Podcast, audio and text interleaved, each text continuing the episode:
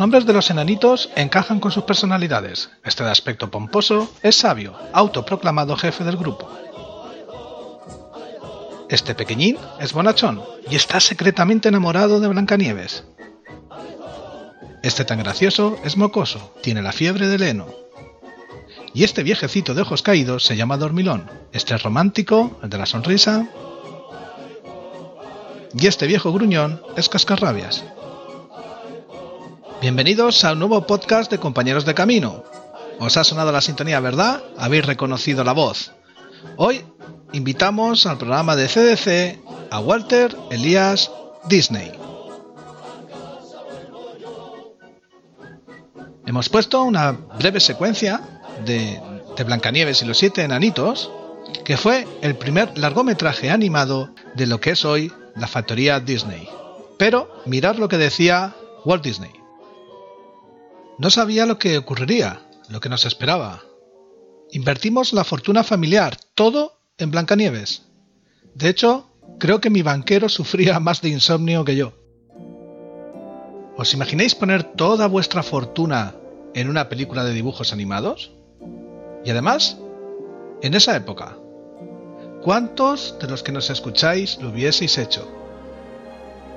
En el podcast de hoy vamos a hablar de sueños, de magia, un ejemplo claro de superación personal, de tesón, constancia, de creencia en uno mismo, hasta conseguir, hasta hacer realidad, aquello que uno tenía en la mente desde niño y conseguir materializarlo. Hoy no hay música CDC. Ya sabéis de la importancia que le damos en Compañeros de Camino a la banda sonora en cualquier podcast. Pero si me lo permitís, solo vamos a poner de fondo músicas de Walt Disney. Eso sí, en su versión instrumental para que el podcast sea más agradable.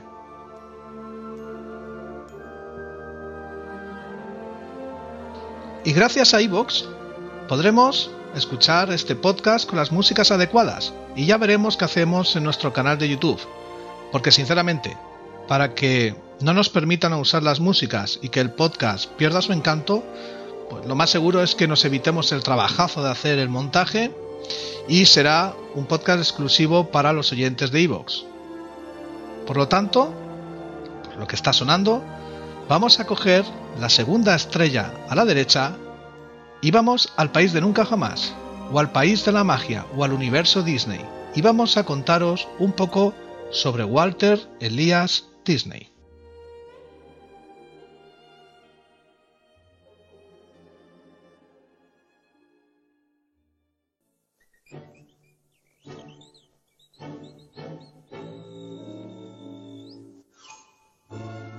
Walt Disney nació un 5 de diciembre de 1901 en Chicago, Illinois, y era el cuarto de una familia de cinco hijos. Y aquí viene la primera leyenda urbana que vamos a tratar sobre Walt Disney, que hay unas cuantas.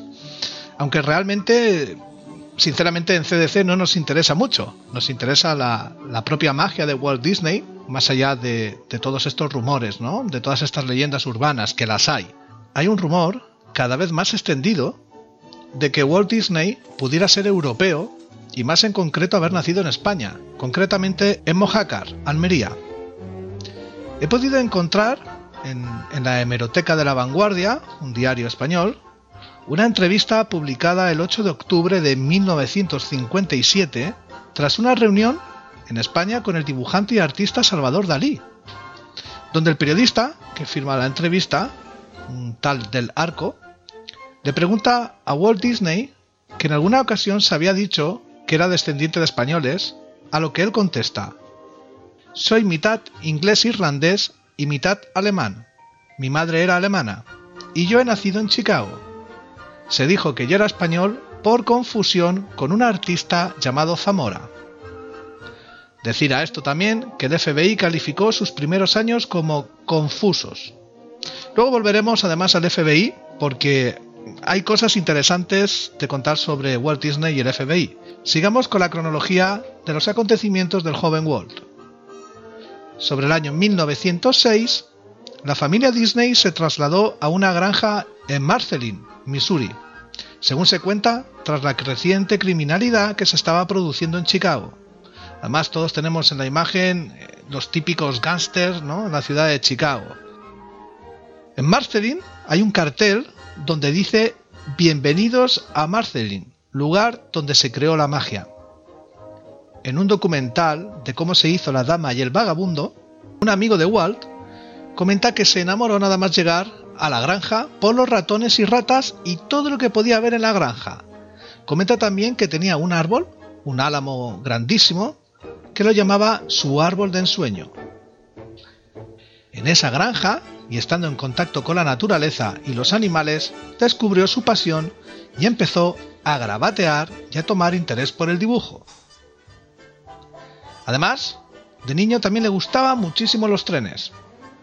Los mejores recuerdos de Walt Disney son precisamente de esta época. Y volviendo a la dama y el vagabundo, mucho del pueblo donde se relata esta bella historia, estoy hablando en, la película, los dibujos animados, es precisamente Marceline. Pero como si fuera una historia típica, un clásico del cine y del sueño americano, pocos años después, en 1909, el padre de Walt Disney enfermó de fiebre tifoidea y no tuvo más remedio que dejar de trabajar en la granja y un año después tuvieron que vender la granja y mudarse a Kansas City. Un giro inesperado en la vida del pequeño Walt que tuvo que ver cómo su rincón, su lugar idílico, su paraíso y todo lo que le servía de inspiración se desvanecía. En Kansas City, su padre consiguió un trabajo de repartidor de periódicos y Walter, junto con su hermano Roy, ayudaban a su padre en esta tarea. Esto significaba que trabajaba de noche y luego no podía mantenerse despierto en la escuela. Debido a esto, no fue para nada un buen estudiante.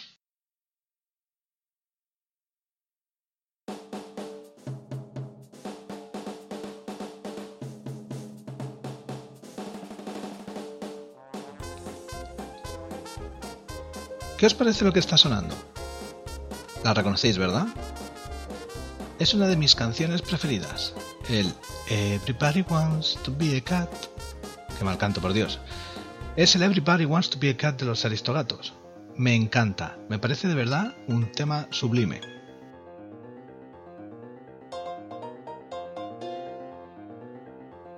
A los 16 años, Walt abandonó los estudios y quiso enrolarse en el ejército, pero era demasiado joven y no lo aceptaron. Como nuestro personaje parece que lo que se proponía lo hacía, se entera que la Cruz Roja sí admitían jóvenes de 17 años y falsificó su certificado de nacimiento y lo admitieron como conductor de ambulancias en Francia y Alemania en septiembre de 1919. Cierto es también que ya había paz cuando a Walt lo destinan en Europa. Walt se entretenía llenando la ambulancia de dibujos. Una vez que se licencia, Walt vuelve a Kansas City, a casa de su hermano Roy, donde éste le consigue un trabajo en una agencia de publicidad donde debía crear anuncios para revistas, cines y periódicos. Le pagarían en aquel entonces 50 dólares al mes. Es en este trabajo donde conoce, quedaros con este nombre, a V. Ewerks, un joven de su misma edad y además con grandes dotes para el dibujo. Más adelante los dos se quedaron sin trabajo y ambos fundarían una compañía de anuncios que prácticamente duró un mes, ya que Disney prefería asegurarse un sueldo seguro en una empresa. Eso sí, convenciendo a sus nuevos jefes de que contrataran a Ewers.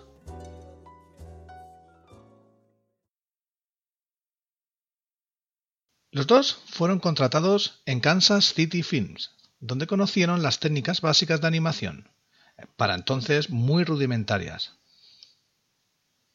Walt estaba tan fascinado con las posibilidades de la animación que pasó gran parte de entonces en la Biblioteca Municipal de Kansas estudiando anatomía. Y además, con una cámara prestada de la misma compañía y por las noches en su garaje y siempre con ayuda de Ewers, produjeron su primera película de dibujos animados, que tuvo cierta aceptación y consiguieron nuevos encargos. Dos años después, nuevamente, Walt Disney creó su propio estudio llamado Logogram Films. Aquí se dedicó a producir cortometrajes animados de cuentos de hadas populares y relatos para niños. Pero gastaba en su producción más de lo que ingresaba, y por lógica el estudio quebró en 1923.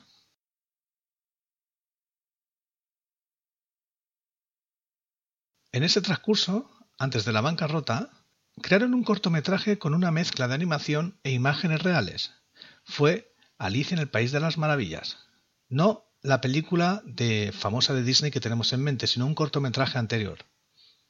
Disney decide entonces viajar a Hollywood con el dinero justo para un billete solo de ida, dejando atrás a todos sus amigos y la cinta de Alicia en el País de las Maravillas bajo el brazo. Él creía que con la experiencia que tenía con la cámara conseguiría trabajo de director. Nuevamente, nada. No obtuvo trabajo. ¿Qué hizo el bueno de Walt? Pues de nuevo montarse una empresa, esta vez con Roy, su hermano como socio. Fundan la Disney Brothers y de vuelta a la animación. Envió el cortometraje de Alicia en el País de las Maravillas a una distribuidora neoyorquina, que muestra interés en su trabajo y además contrata a la compañía para producir más películas combinando la imagen real con la animación. En octubre de 1923 consiguen ese contrato importante, pero aún insuficiente para hacer frente a las dificultades financieras. Un año después, en 1924, de nuevo V. Ewers se une a ellos, pudiendo Walt dejar de trabajar como animador para dedicarse a la creación de personajes y argumentos. En 1928, un nuevo revés para Walt Disney. Walt viaja a Nueva York para negociar un nuevo contrato económico con la distribuidora.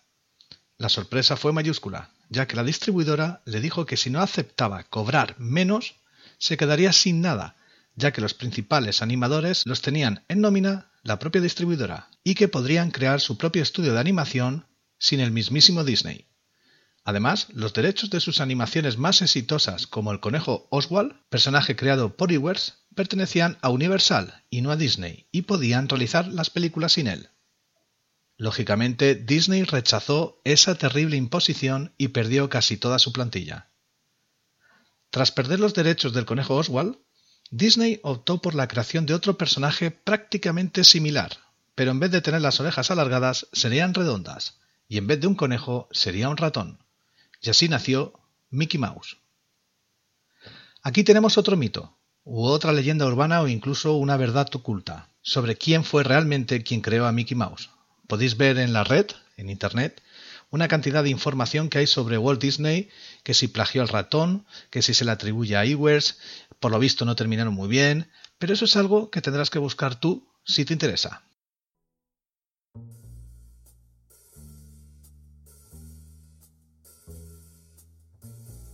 En octubre de 1928, mientras buscaban distribuidora para sus dos primeras películas del ratón, ahora más famoso del mundo, se proyectó el primer film de cine sonoro siendo un rotundo éxito. Durante el año siguiente, en 1929, Disney autorizó a varias empresas que reprodujeran la imagen de Mickey en sus productos. ¿Sería el inicio de lo que hoy es el merchandising? Aún así, no quisieron dormirse en los laureles y no solo crear animaciones basadas en su estrella Mickey Mouse. La compañía Disney se convirtió en el primer estudio que tuvo su propia escuela de dibujantes y animadores. Y ya con un nombre en la industria de Hollywood, Disney se embarca, ya lo hablamos al principio del podcast, en otra aventura, muy pero que muy arriesgada y sin precedente alguno. Producir el primer largometraje de dibujos animados de la historia del cine, Blancanieves y los siete enanitos. Esto fue un rotundo éxito, generando 4 millones de dólares de la época, todo un récord, y dio pie a un nuevo género cinematográfico, el cine de animación.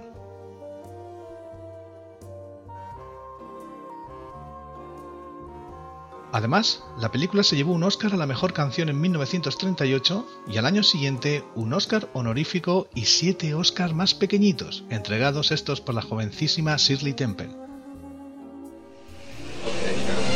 I'm sure all the boys and girls in the whole world are going to be very happy when they find out the daddy of Snow White and the Seven Dwarfs, Mickey Mouse, Ferdinand, and all the others is going to get this beautiful statue.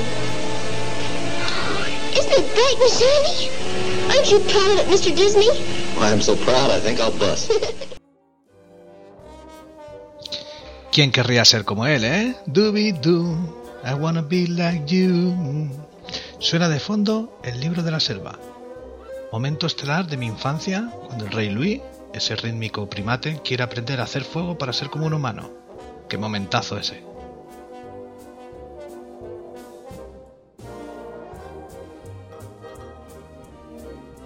A lo largo de su carrera, no de la compañía Disney actual, sino en la carrera de Walt Elias Disney, obtuvo 22 Oscars, 10 de largometrajes y 12 de cortometrajes, y 49 nominaciones más 4 Oscar honoríficos.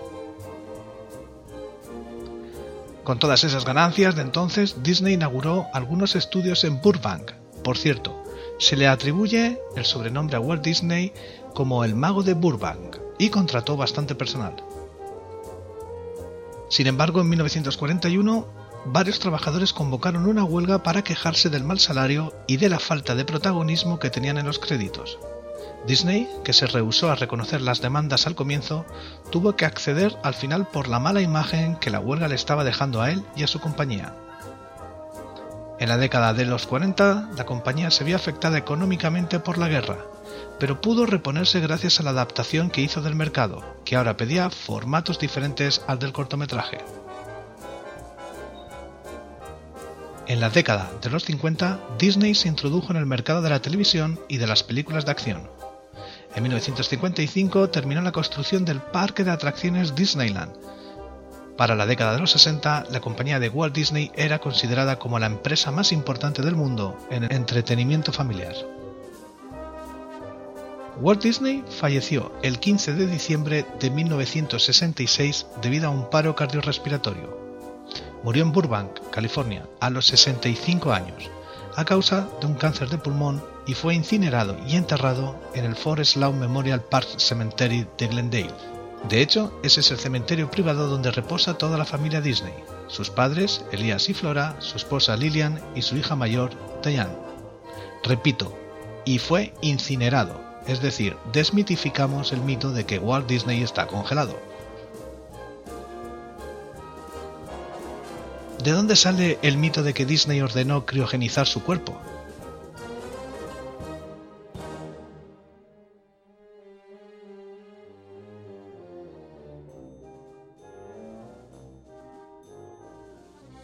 La respuesta más probable es de unas declaraciones de Bob Nelson, presidente de la hoy desaparecida Sociedad Criogénica de California.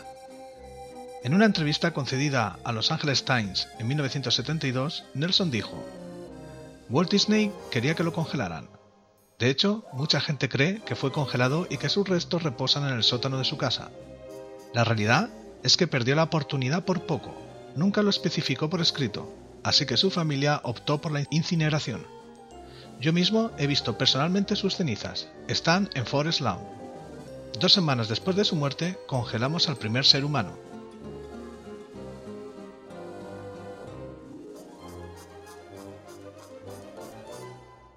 No sé si recordaréis que al principio del programa dije que íbamos a hablar sobre el FBI y Walt Disney.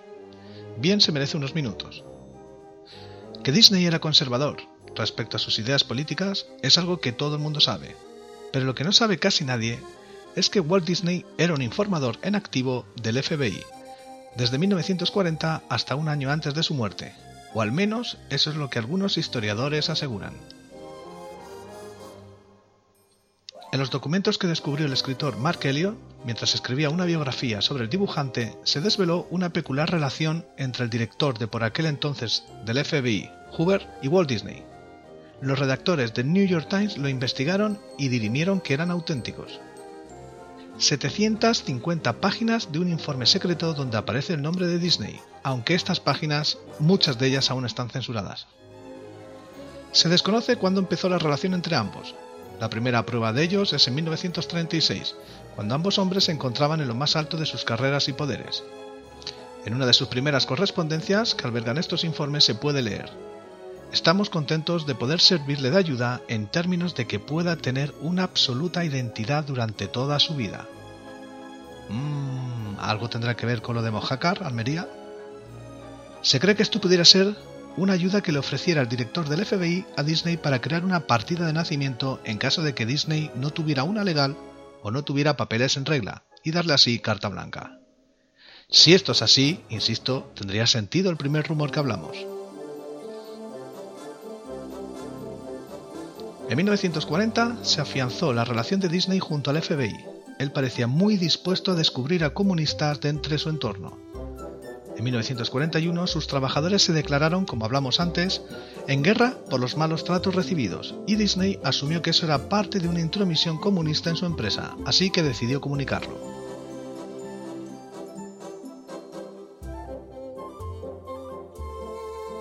En una carta dirigida al Comité de Acciones No Americanas, Disney comunicó que su empresa había una célula de comunistas, incluso dio nombres. En concreto, se fijó en David Hilberman, a quien acusó de ser el líder de los comunistas, algo bastante alejado de la realidad. Otro dato para ver la estrecha relación entre el famoso dibujante y el FBI es que en 1955, justo después de abrirse Disneyland, Walt Disney ofreció algo valioso al FBI, les dio vía libre y completo uso gratuito de las instalaciones a todos los miembros para que investigaran por la zona o para que se divirtieran. Más tarde, Walt les ofrecería crear un puesto dentro del recinto para que se mostrara cómo era la ciencia que manejaban en el, FBI en el propio parque, lo que es el CSI en el parque de Disneyland, pero el director declinó la oferta. La que se aceptó el FBI fue un proyecto de propaganda y publicidad que les ofrecería Disney, en una serie de cortos animados, 13 en concreto, que se retransmitieron en el famoso Club Mickey, que se veía a un niño pequeño visitando las instalaciones del FBI, popularizando así a la agencia policial. Disney esperaba que esto hiciera a los niños más atentos a la ley y los adoctrinara.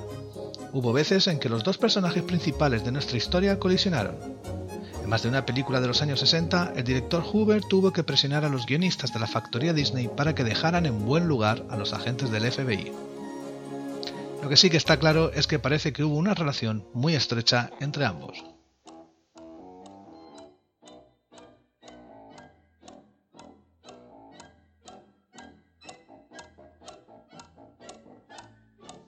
Pero con todo esto, si era español, si trabajaba con el FBI, si era un tirano con sus empleados, si se apropió de Mickey Mouse o si está congelado o no, lo cierto es que Walt Disney, y ya no me refiero al propio Walter Elias, sino a la mismísima factoría Disney, es sinónimo de magia y entretenimiento familiar.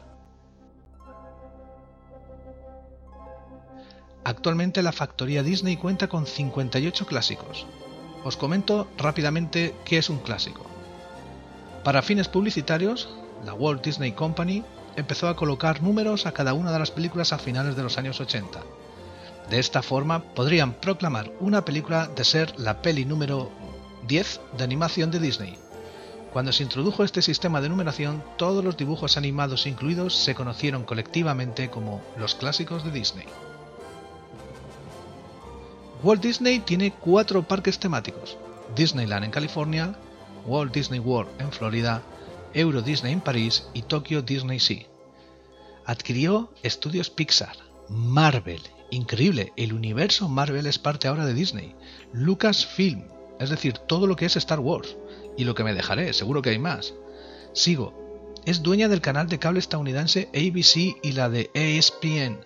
Y hoy, a día de hoy, cuando estoy haciendo este podcast, buscando información sobre las adquisiciones de la maquinaria de Walt Disney, he podido leer, y con esto termino ya, una noticia de ayer mismo. Cito textualmente, 21st Century Fox dio a conocer este viernes que sus accionistas votaron para aprobar la compra por parte de Walt Disney Company de sus activos de películas y televisión por valor de 71 mil millones de dólares, por los conocidos programas de televisión y franquicias de películas de Fox, incluyendo a los X-Men y a los Simpson. ¡Qué imperio, por Dios! si Walt Disney levantara la cabeza, qué disparate. Y pensar que a mí me gustan más los dibujos de la Warner. Soy Juanma Fernández y esto es Compañeros de Camino y nos escuchamos hasta el próximo podcast. Maldito Peter Pan. Se ha burlado de mí. ¡Adiós! ¡Adiós! ¡Adiós!